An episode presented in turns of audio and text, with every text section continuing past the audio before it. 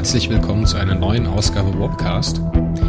Heute wieder mit Bulls Bulletin. Ich spreche mit Mario über Periroden Neo Band 19. Hallo Mario, wie geht's dir? Hallo Chris.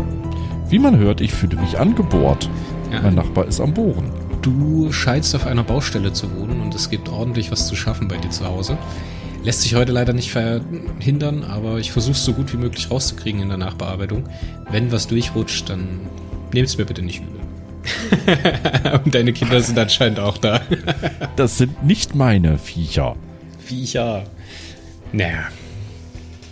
Was gibt es denn Schöneres? Keine Kinder und kein Lärm und keine Nachbarn. Und 20 nach 8 mal seine verdammte Ruhe. Boah, man reiche mir eine AK-47. Einmal in die Luft schießen und ist hier jetzt bald Ruhe. Nein, die, die Kinder können nichts dafür. Kinder sind so. Ich war als Kind auch nicht leise.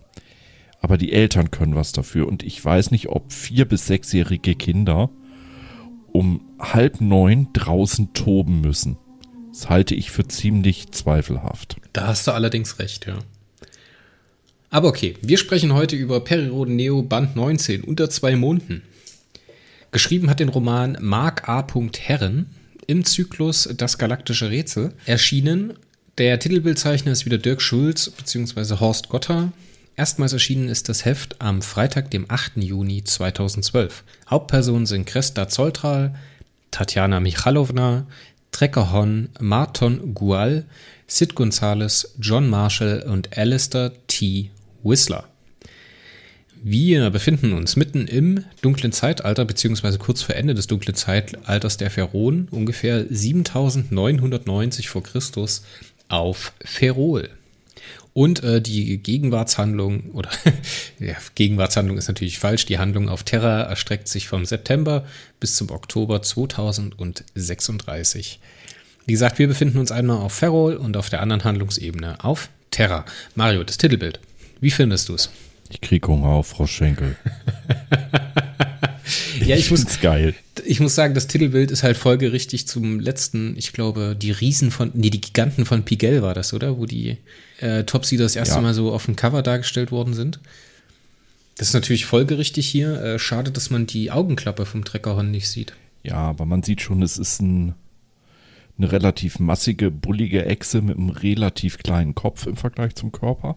Ein ziemlich großer Stützschwanz.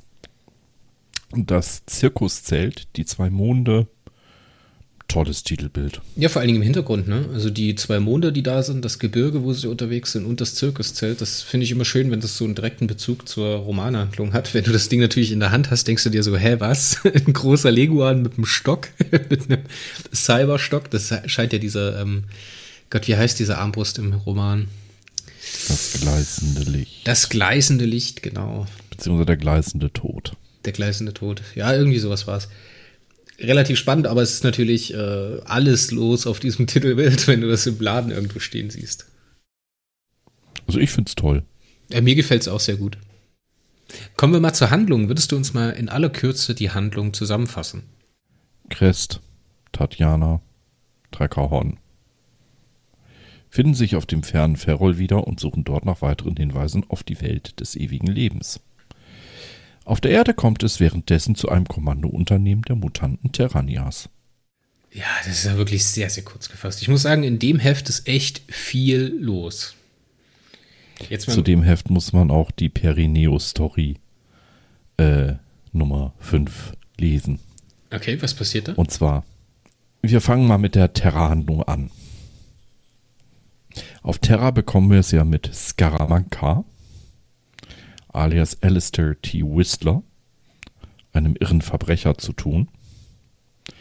Und sein Werdegang, wie er so wurde, wird in der Shortstory erklärt. Und dadurch gewinnt dieses Heft sowas von an Tiefe. Ich habe das Gefühl, dass die Shortstory rausgestrichen wurde, weil Marker Herren ist ja auch einer, der ganz gerne mal das Seitenlimit stark überschreitet. Saffe dich Furz ist so nicht so seins, also fasse dich kurz. Was haben wir denn auf der Erde? Wir haben Scaramanca, also Alistair Whistler, der einen äh, Fantan gefangen hält und äh, ansonsten ziemlich durchgeknallt ist, weil er sich mit Puppen umgibt. er ist halt wirklich so der richtige Bond-Bösewicht. In der Short Story wird es erstmal richtig klar, was es mit den Puppen auf sich hat. Äh, Scaramanca hat eine Technik entwickelt mit im Auftrag eines Verbrechersyndikats, damit er überhaupt seine Forschung zu Kybernetik und so weiter finanziert kriegt, äh, mit dem man menschliche Bewusstseine auf Festplatte speichern kann. Also eine Form des ewigen Lebens. Den Verbrechersyndikatsboss muss er speichern. Dabei läuft einiges schief. Er wird zum Ziel, äh, zum, zum, äh, zur Zielscheibe des Verbrechersyndikats. Die versuchen seine Familie auszurotten und er kann seine Familie nur noch retten, indem er sie auf diese Bewusstseinschips aufspeichert. Ja, das kommt im Roman das wirklich sind die ein bisschen Puppen. kurz. Ja. Scaramanga ist auch eine Referenz auf die Figur des äh, Francisco Scaramanga vom James Bond Film Der Mann mit dem goldenen Colt. Christopher Lee. Echt Christopher Lee? Ja, das war Christopher Lee. Der Christopher Lee? also Der Saruman, Lee. a.k.a. Wie hieß er in Nein. Star Wars? Nein, der doch nicht. Der viel wichtigere. Der Christopher Lee, der auch in der deutschen Version von Das letzte Einhorn den alten König sprach. Mhm. Er sprach er fließend Deutsch. Jetzt hau ich den gerade durcheinander. Jetzt muss ich den wirklich mal. Das ist der Saruman und so weiter. Und der spricht fließend Deutsch, echt? Ja, natürlich fließt, der, der spricht über acht oder hat über acht Sprachen f- fließend gesprochen. Unter anderem auch Mandarin. Und der hat äh, für, für das letzte Einhorn den alten, äh, verwirrten ähm, ähm, König da gespielt, der die Einhörner fängt. Und in der deutschen Tonspur, das ist Christopher Lee. Er spricht sich selber dort, die Synchronisierung. Ah, das ist ja echt beeindruckend. Ey. Ich mag den Schauspieler ja sehr. Vor allen Dingen, weil der sich früher, als er noch jünger gewesen ist, echt nur in Maßen ähnlich gesehen hat. Gerade wenn man ihn jetzt eher als Saruman und als äh, Count Doku in äh, Star Wars kennt. Ja, und man, man muss ihm eins lassen, er hat eine wahnsinnsmördertiefe Stimme gehabt und in jungen Jahren noch viel mehr als im Alter. Ja, und dann diese tiefe Stimme, das ist ja eine der, der beeindruckendsten, tiefen, tiefsten Stimmen aller Zeiten. Und dann hast du die in das letzte Einhorn auch noch mit, ja. Das war auch das, weswegen der König so ein bisschen mit so einem ganz komischen Akzent gesprochen hatte. Okay. Wusste ich nicht. So, und Scaramanga hat man so genannt, weil Scaramanga, also Christopher Lee, der besitzt eine Puppe mit der Gestalt von James Bond, die er zum Schießtraining verwendet. Außerdem ist Paco, eine Nebenfigur in diesem Roman, das spanische Diminutiv von Francisco. Was ist denn ein Diminuativ? Was? Diminuativ? Dimi, Diminu, Dimini, nee, Dimi, Dimina. Diminutiv. es ist schwer, sich zu konzentrieren, wenn diese fucking Vollidioten hier am Rumschrauben sind. Diminutiv ist die Verniedlichung. Ah, okay. Also Francisco wird zu Paco, Chris würde zu Chrissy, Oh nein, nenn mich bitte Mario wird zu Stasi. so. Stasi. Ich liebe doch alle Menschen. Ja, gut, wir haben ein bisschen Faden verloren. Ich fand die Terra-Handlung ehrlich gesagt ganz cool, weil wir ähm, mit Sid ein bisschen in Terrania unterwegs sind und auch in dieser Bar Rocketman. Und obwohl der Sid in der Szene, als er auf ähm, Gorachin trifft, sehr, sehr eklig ist, also wirklich richtig unangenehm, finde ich ihn da. Und ich finde auch seine Vorwürfe, die er da macht, ehrlich gesagt, sehr, sehr unangebracht und äh, unfair auch. Finde ich ihn dort wieder schön, weil er so wieder mit sich ringt. Ich, das hatte ich ja auch schon mal, glaube ich, in der zweiten Staffel angesprochen, dass es mir ähm, sehr gefallen hat, wenn er so versucht, erwachsen zu sein und ein Held zu sein, aber gleichzeitig halt auch ähm, mit dem mit seinem, mit seiner Pubertät am Kämpfen ist, weißt du, wenn er so gegen sich selber kämpft. Und da versucht er ja auch das Bier zu bestellen und mit der, mit der Dame hinter der Bar zu flirten und kriegt das irgendwie nicht so richtig hin und dann am Ende, ja, am Ende wehrt sich sein Körper gegen ihn selbst und ja, ganz toll. Also ich fand dieses, diesen Aufbruch von Sid, den fand ich echt schön gemacht. Wie er dann rausfindet, was mit dem Fantan ist und dass er dann seine Chance wittert, um wieder seinen Stern zum Steigen zu bringen. Ganz, ganz, ganz, ganz toll. Was ich hier äh, dir zustimmen muss, der äh, Sid ist ein wenig seltsam.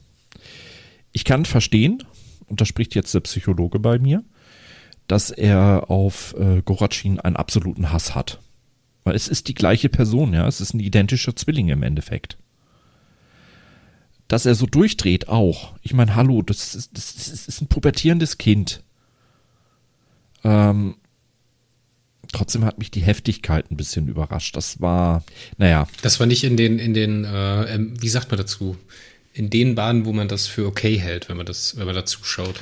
Es ist halt ein bisschen larger than life und ein bisschen überzogen, aber gut, ich verbuche das jetzt mal unter, wie willst du sonst einen Plot haben? Ja, aber dieser ganz, das schlägt ja auch noch in den andere, in die andere Handlungsebene mit über, wenn wir über Crest und Trecker Horn sprechen, die ja auch dieses Bildnis des Erwachsenwerdens diskutieren.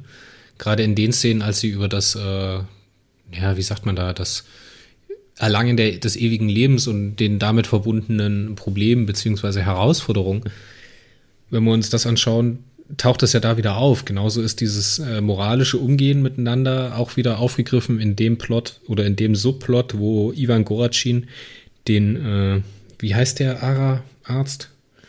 Fulka, Fulka bittet ihm seine Para-Fähigkeiten zu nehmen. Also ich finde, dass das so auf den anderen Ebenen sich auch wiederfindet, dieses Thema, finde ich ehrlich gesagt sehr schön gemacht von Marc A. Herren. Das kann er hier echt gut. Was ich sehr schön fand, war halt dieser Fantan, der Gefangene.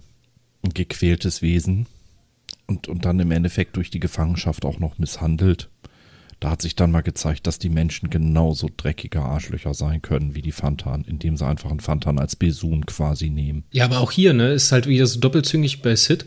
Ich meine, der Fantan steht ja am Ende für dasselbe, für das Ivan Goracin steht, weil sein Bruder hat ja eigentlich die Verbrechen an Sid und seinen Freunden getan oder zu verantworten. Hier ist es aber der Fantan, der stellvertretend für die Gesamtheit der Fantan und ihre Gräueltaten steht, weißt du? Und Sid geht jetzt hin und will diesen einen Fantan befreien.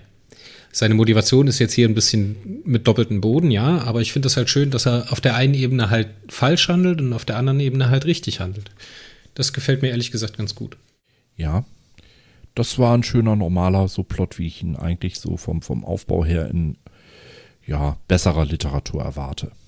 Das erwarte ich nicht unbedingt im Heftroman wir haben immer noch die, äh, ja gut, telekinetischen Experimente von Fulka mit Anne Sloan, die ich ganz cool fand, weil die damit so eingewoben sind, dass das so ein bisschen, ja, es gibt ja halt noch Hintergrundinformationen, was mit diesen, mit diesen äh, parabegabten Menschen oder Wesen passiert in Terrania, dass die halt auch erforscht werden und dass mit denen Experimente gemacht werden. Das gab noch mal so ein bisschen, ähm, ja, das macht die Welt so ein bisschen fleischiger. Also, wie heißt das? Es gibt halt mehr Hintergrund. Ja, natürlicher, homogener, umfassender, tiefer. Ne?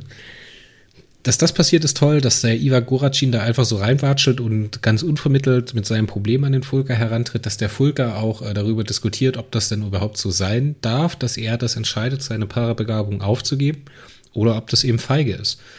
Das ist halt ein Moment, da habe ich auch so das Buch mal ganz kurz abgesetzt und habe mir so gedacht, ja, okay, ist das jetzt eigentlich seine Verantwortung, das in den Griff zu bekommen?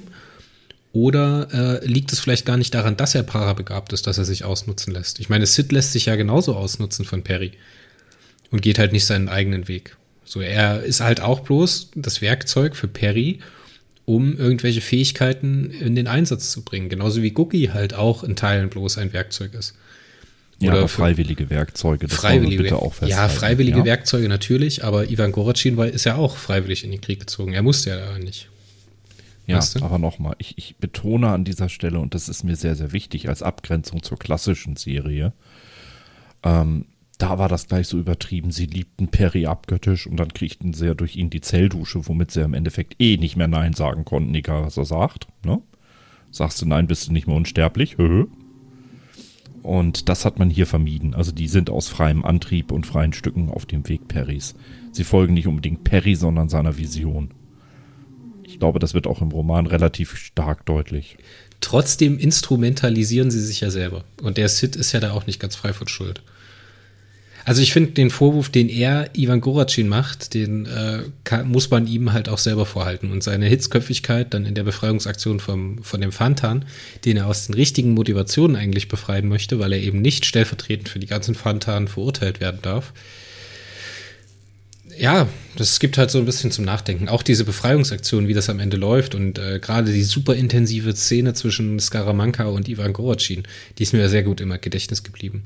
Wie er dann äh, den Paco hieß der Gehilf, Gehilfe, glaube ich, von, ja genau, Paco, ähm, den er dann zündet oder mit, mit der zurückgebliebenen, verminderten Parafähigkeit, die er da noch hat, halt diesen Angriff abwehrt, das fand ich halt wirklich sehr, sehr beklemmend. Und auch die Geschichte mit den Puppen fand ich sehr schön herausgearbeitet und wie sich das dann so bei mir als Leser manifestiert hat, was das jetzt eigentlich sind und dass das lebende Wesen sind und wie Ivan darauf reagiert, das fand ich alles sehr, sehr schön. Womit ich nie so unbedingt was anfangen konnte, war der Epilog mit äh, Ivan Goracin, als er durch die Eiswüste in den Anden gelaufen ist. Das war mir alles ein bisschen, das war mir ein Schritt zu weit, muss ich sagen. Ja. Das ist aber, das ist aber wirklich nur ein ganz, ganz kleiner Kritikpunkt an dem Heft. Jo. Dann haben wir ja noch die Handlungsebene Ferrol. Äh, ja, die Dreiertruppe aus Arkonide, Mensch und ähm, Echse kommt auf einem Planeten mit äh, zwei Monden an und erkennen diesen Planeten als Ferrol wieder. Problem ist nur, die Topsider hatten ja einen Mond zerstört. Also kann es eigentlich nicht Ferrol sein. Dann kommen sie auf den Trichter, sie sind in der Vergangenheit. Ja, und das Einzige, was ihnen nee, übrig bleibt... Nee, sie kommen auf den Trichter, sie, kommen, sie sind in einem Paralleluniversum. Nein, in der Doch, Vergangenheit. Nein, sie kommen erst auf den Trichter, dass sie in einem Paralleluniversum sind. Ja, aber das ist eine Seite später, sind sie schon bei Vergangenheit. Mein Gott, habe ich jetzt übersprungen. Ja, aber wie geil ist das denn, dass man äh, es für wahrscheinlicher hält, dass man in einem Paralleluniversum ist, anstatt man in der Zeit zurückgereist ist? Weil es physikalisch wahrscheinlicher ist. Ja, aber die, also auf der Handlungsebene ist das Absurditätslevel halt auch maximal aufgedreht. Ich meine, das ist ja nicht bloß diese Geschichte mit den Paralleluniversen mit der Zeitreise, sondern wir haben ja auch diese Zirkusszenen da drin. Das fand ich ja so toll. Und dann haben wir noch den Isach da drin. Das ist so alles so, hä? Passiert jetzt hier einfach alles, was man sich so ausdenken kann, oder haben die hier auch noch irgendeinen roten Faden? Und weißt du, was das Geile ist? Ich finde, in dem Handlungsplot oder in dem Plot haben sie wirklich den roten Faden und ziehen das super von A bis Z durch. Ich finde das toll. Ich, auch hier, was hier alles passiert. Sie kommen in diesen Waldschrein an. Sie werden angegriffen. Der Trecker Hon wird verletzt. Der Trecker Hon äh, opfert sie oder rettet die anderen mehr oder weniger. Ne? Und die Tatjana Michalowna arbeitet dann mit dem Krest zusammen, der sich als großer Crestino verkauft und den äh, wilden Hyvender gezähmt hätte, um sich dann dieser äh, Zirkuskarawane im dunklen Zeitalter anzuschließen. Ich meine, wie absurd ist das in einem System mit 42 Planeten, wo einfach nur Krieg herrscht und überall geschlachtet wird. Ich meine, wir kennen das ja schon aus der Zeit, äh, als wir mit Perry auf, auf, auf Ferrol waren und da den Gual das erste Mal getroffen haben. Wie sich das da, was da eigentlich für Gewalt ist, ne? Und da durch diese, durch diese Kriegsjahre oder durch diese Kriegszeit schlängelt sich dieser Zirkus, der natürlich auch wahnsinnig ekelhafte Leute mit sich rumzieht. Gerade so hier der Tupan oder der Zirkusdirektor, das sind ja alles höchst dubiose Wesen. Und wie das dann halt am Ende alles rauskommt, kommt, dass die bei Gual landen, dem ersten Tort. Und dass der dann halt die Info weitergibt, dass er vor Jahren den Perry getroffen hat. Ich finde das Wahnsinn. Ich finde das wirklich toll. Das Heft hier oder gerade der Plot mit äh, Crest und Tatjana, das hat mich einfach nur begeistert. Mich hat begeistert der gleißende Tod. Das ist eine pharaonische Waffe aus dem dunklen Zeitalter. Als Armbrust verschießt sie auf kurze Distanz Energiebolzen mit hoher Durchschlagskraft. Die Bolzen lösen einen Blutbrand aus. Die waren darauf optimiert, Blutplasma zu verdampfen. Auf gut Deutsch wirst bei lebendigem Leib bei einem kleinen Streifschuss schon gegrillt. Und auf weiterer Distanz wurde der Bolzen durch die Abschussvorrichtung in hunderte mikroskopisch dünne Nadeln aufgesplittert. Jede Nadel konnte massive Wände durchschlagen und tötete alles, mit dem es in Berührung kam. Das und, ist sowas für ähm, dich, ne? Ja, und was ich schön fand, dass der Tod diesen gleißenden Tod nach dem Ende des dunklen Zeitalters als unpharaonisch und barbarisch ächtet und es den in der Gegenwart dann offensichtlich so nicht mehr gab. Ja, auch schön, dass sie da so ein, dass der Trecker Hon, dass das so eine, so eine Spur ist, woran die feststellen, welche Zeitpunkt man jetzt eigentlich anvisiert hat oder wo man rausgekommen ist. Ich meine, bloß, dass die zwei Monde noch da sind, heißt ja noch lange nicht, dass man irgendwie näher eingrenzen kann, wo man gewesen ist. Man weiß halt nur, dass man vor der topsidischen Invasion des äh, Vega-Systems angekommen ist. Und dass er halt aus diesem archäologischen Fund, den er irgendwann mal gesehen oder gehört hat oder mit dem er sich beschäftigt hat, diesen gleißenden Tod ableitet, dass man hier mal mindestens vor dem Ende des äh, dunklen Zeit, äh, des finsteren Zeitalters ist, fand ich, wie gesagt, sehr, sehr toll gemacht. Wollen wir mal ganz kurz über die äh, Szene mit dem Isach reden? Hm. Fandst du nicht gut? Die war gut. Bin ich bei dir. Ich finde eigentlich nur erwähnenswert, also ja, das ist natürlich so ein Brotkrume, der jetzt hier ausgelegt wird, womit wir dann äh, praktisch informiert werden darüber, dass es mal diesen Besuch gab oder dass dieses, ja, diese Spezies oder diese, diese Reisenden gab, die diese Transmitter in, im Vega-System verteilt haben. Aber ich fand es toll, dass man, wie man den dargestellt hat, dass der halt die Sätze nicht beendet. Weil das ist halt so eine Eigenheit, das merke ich bei mir selber, wenn das irgendjemand macht, äh, der gleichzeitig zwei Dinge tut und halt einen Satz einfach nicht. Das nervt mich halt mhm. wahnsinnig, wenn der halt einfach nur weiterredet und dann halt. Weißt du, was ich meine? Nein, ich weiß es nicht, was du. nee, das fand ich sehr unterhaltsam und das hat mich sehr, sehr angesprochen. Vor allem, wie die Tatjana darauf reagiert, fand ich toll. Ja, das fand ich. Mhm, mhm. Hör jetzt bitte auf damit, ist nicht lustig, Mann. Ja, auf jeden Fall, am Ende schafft man es, das Zeitparadoxon zu verhindern und äh, dem Tort, äh, nicht dem Tort, sondern Kerlon, den man praktisch am Ende aufspürt mit seiner Tosoma 10, dem Beiboot der Tosoma, dem Schlachtschiff, das auf der Erde gestrandet ist, der hier dem Tort zu Hilfe eilt und dann in dieser Zirkusmanege vorgeführt bekommt, was man so an ja, Besonderheiten zusammengetragen hat. Und dem entgeht man dann, um zum Schluss vom Tort wieder aufgegriffen zu werden, dem die Info zu bekommen, dass Perry hier auch unterwegs gewesen ist und halt zum nächsten Transmitter geführt wird, um dann wieder abzureisen. Ich fand das ehrlich gesagt ganz toll.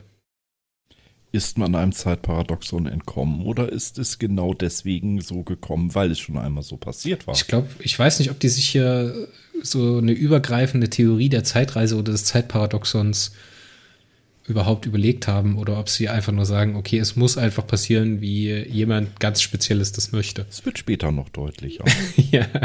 Ich muss aber sagen, das ist eine sehr, sehr schöne Art und Weise, so eine Zeitreisegeschichte auf zwei, also mindestens zwei verschiedenen Ebenen zu erzählen, weil wir haben auf der einen Seite den Perry, der halt zeitversetzt zu Crest und Tatjana und Treckerhorn unterwegs ist und dass die sich gegenseitig immer mal wieder so zumindest voneinander hören, aber halt sich nicht so wirklich treffen auf dieser Zeitreise. Das fand ich ganz spannend.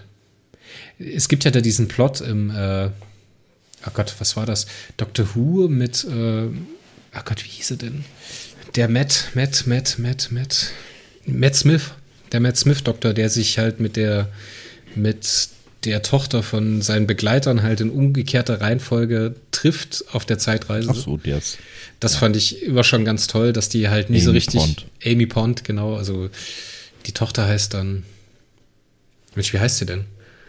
River Song. River Song, genau. Der die River Song immer wieder trifft, aber halt nicht genau weiß, ob vorhergehende Treffen für ihn, für die andere schon stattgefunden haben.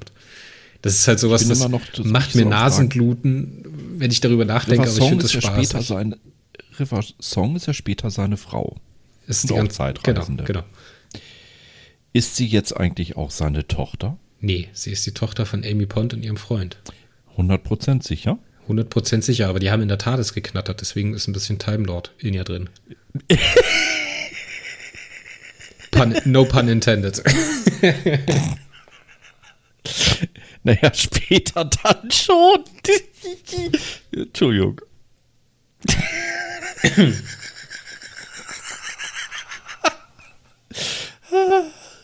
Herrlich. Es war auf jeden Fall einer meiner Lieblingsplots in Doctor Who oder einer meiner Lieblings-Subplots. Ja, aber zu Doctor Who können wir selber nochmal einen geregelten Podcast machen. Das möchte ich jetzt nicht vertiefen. Ah, ich glaube, da bin ich echt nicht der Fachmann dafür. Weil dann fange ich noch an, dass er die Daleks ja schon in Staffel sowieso endgültig besiegt hat am Ende der Zeit und sie trotzdem ja noch als Gegner auftauchen können. Ja, Logik, also bei Doctor Who brauchst du ja wirklich um, um die Logik keine Sorgen machen. Aber da gibt es so Aber viele tolle Geschichten wie, the, wie, wie hießen die, The Weeping Angels, die weinenden Engel. Hm. Toll, toll, toll, ey. Aber was ich Doctor Who bis heute hoch anrechnen muss, sie haben immer für Zeitparadoxa und Fehlerchen im Zeitablauf Erklärungen nachgeliefert. Manchmal ein, zwei Staffeln später, ja, aber sie haben es geschafft. Das hat Peri Rodan nicht immer hingekriegt. Manchmal werden hier Widersprüche durch Zeitreisen einfach hingenommen und unter den Teppich gekehrt. Bei Dr. Who hat sich jeder einzelne, zumindest unter der Ägide von, von Moffat, Also der, die neuen Doctor Who's, äh, sprich hier der, der äh, Matt Smith, der David Tennant und wie sie da waren. Peter Capaldi, genau. Jetzt die neue, Genau. wie heißt sie denn? Nee, die ist ja nicht mehr Moffat. Ach, da ist Moffat nicht mehr dabei. Okay. Nee, das merkt man auch ganz stark an der Qualität. Aber Moffat hat sich be bemüht, wirklich die ganzen alten Doctor Who-Folgen durchzugucken ähm, und zu gucken, Mensch, wo gab es Diskrepanzen, wo gab es Story-Widersprüche und hat die dann durch Zeitreisen aufgeklärt. Ja, weil Time Lord, er sagt auch, es ist eigentlich ganz einfach. Man muss halt einfach wirklich nur seinen eigenen Kanon kennen. Und das ist in Periroda nicht immer der Fall. Das ist nicht böse gemeint, das ist keine große Kritik. Es Ja, aber jetzt mal ganz, jetzt mal ganz ehrlich, ne? Also, auch wenn Doctor Who die am längsten laufende Fernsehserie ist der Welt, glaube ist sie doch, oder? Ja. Ist nicht Ja. die mit den meisten Folgen, aber auf jeden Fall die am längsten laufende. Hat sie halt nur einen Bruchteil an Content oder Kanon, was Perry hat, oder? Ja, Also, da ist die Aufgabe Soll halt auch immer noch ein bisschen einfacher. es soll auch jetzt nicht böse über Dr. Who sein oder über Perry. Es ist halt einfach wirklich nur ein beobachtbarer Fakt. Und das soll auch genug sein dazu. Haben wir denn zum Heft noch irgendwas? Ich nicht. Haben wir irgendwas einfach ausgelassen? Gut. Dann kommen wir mal zum Fazit, oder? Jo. Welche Handlungsebene hat dir besser gefallen? Chris, Tatjana und Trecker Hon oder Sid, John Marshall und die anderen? Ohne die Neo Story 5 äh, die Ferrol. Mit der Neo Story 5 die Erde. Wir müssen unbedingt noch was zu den Neo-Stories machen, Mario. Aber würde ich, würd ich dir jetzt Ja. echt beipflichten, weil die Neo-Story muss ich mir auch noch anschauen. Aber wenn du sagst, dass da halt der ganze Background noch erklärt wird, dann ist es natürlich noch eine ganze Schippe obendrauf. Lies sie. Man, man sollte sie erst nach Abschluss des Heftes eigentlich lesen, weil dann erst das Heft seinen wahren Impact von hinten ähm, aufzäunt und richtig nachbebt. Ist die denn auch von Mark A. Herren oder? Mir klar. Ja, das ist ja stark. Dann würde ich sagen, von mir kriegt das Heft. Ich schwanke ein bisschen zwischen einer 9 und einer 8 von 10.